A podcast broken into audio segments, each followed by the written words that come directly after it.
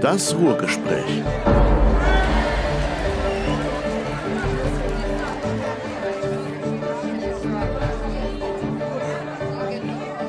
Kunst, Kultur und Kulinarik.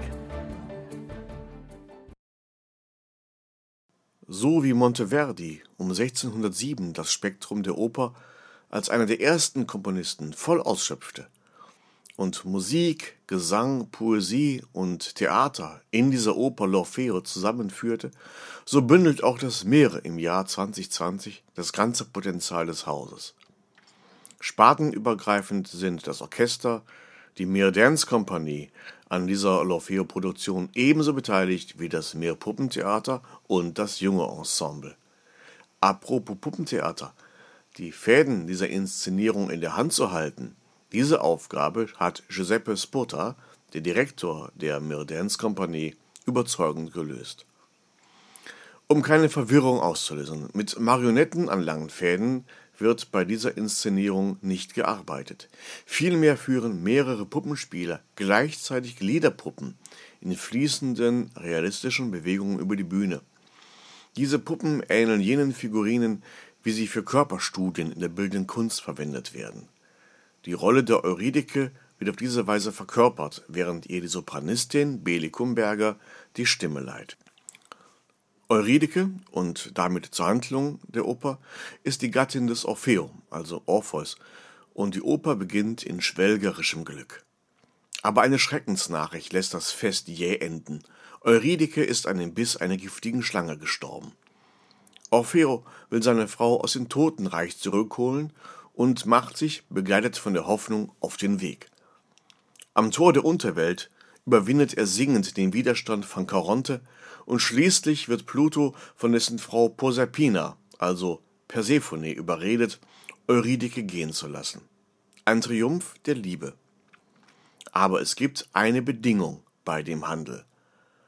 Orfeo darf sich nicht umdrehen, während Eurydike ihm folgt.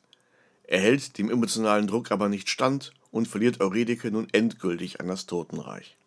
Erneut in tiefer Verzweiflung erscheint sein Vater Apollo, um ihn von der Erde abzuholen, die, bei seinem allzu gefühlsbetonten und empfindsamen Wesen, kein Ort für ihn sei. Orfeo erscheint in dieser Inszenierung als einsamer und verlassener Mensch, in einem herunterhängenden, etwas zu großen Trenchcoat. Die Musik und die Hoffnung sind seine Gefährtinnen. Die Empfindsamkeit treibt seine Kunst auf der einen Seite in höchste Sphären aber sie stürzt in ebenso in tiefste Krisen. Ein sanguinisches Temperament, in dem Orfeo an sich selber leidet. Vielleicht ein Verweis auf die tragisch endenden Biografien der Musikstars unserer Tage? An die Besetzung der Titelpartie werden höchste Ansprüche gestellt.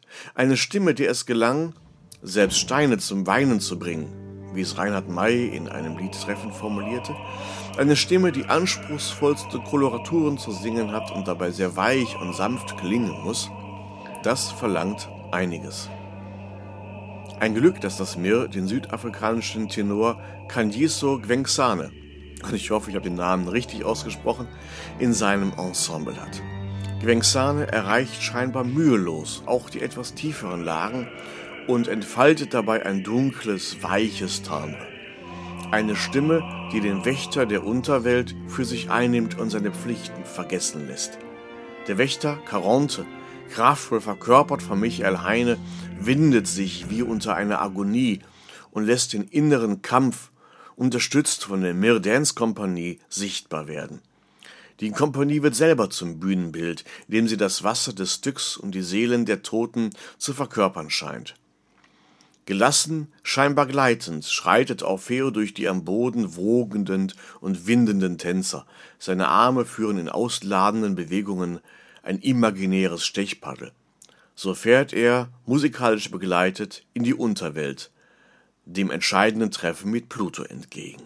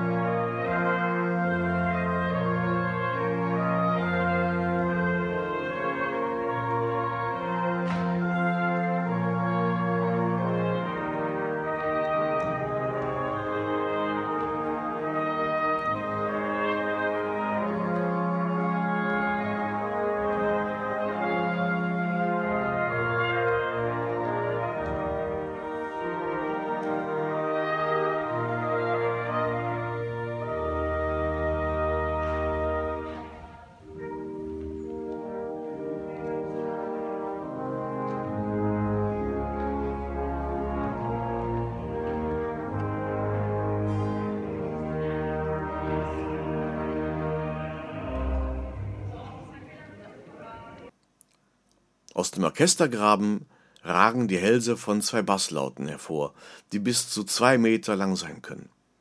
Der obere Wirbelkasten führt die freischwingenden Bourdon-Saiten, der untere Wirbelkasten den Chor. Je nach Bauart kann so eine Chitarronne mit 20 Saiten aufwarten.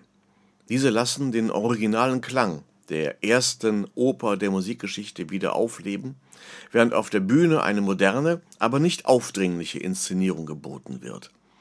Mit Gesang, Tanz, Theater und Puppenspiel. Das Mirgelsenkirchen bietet alles auf, was es hat. Und das ist eine ganze Menge. Ein Besuch des sanften Spektakels sei daher dringend empfohlen.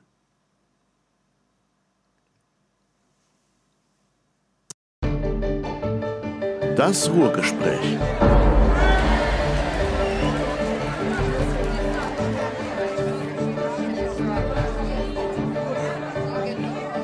Kunst, Kultur und Kulinarik.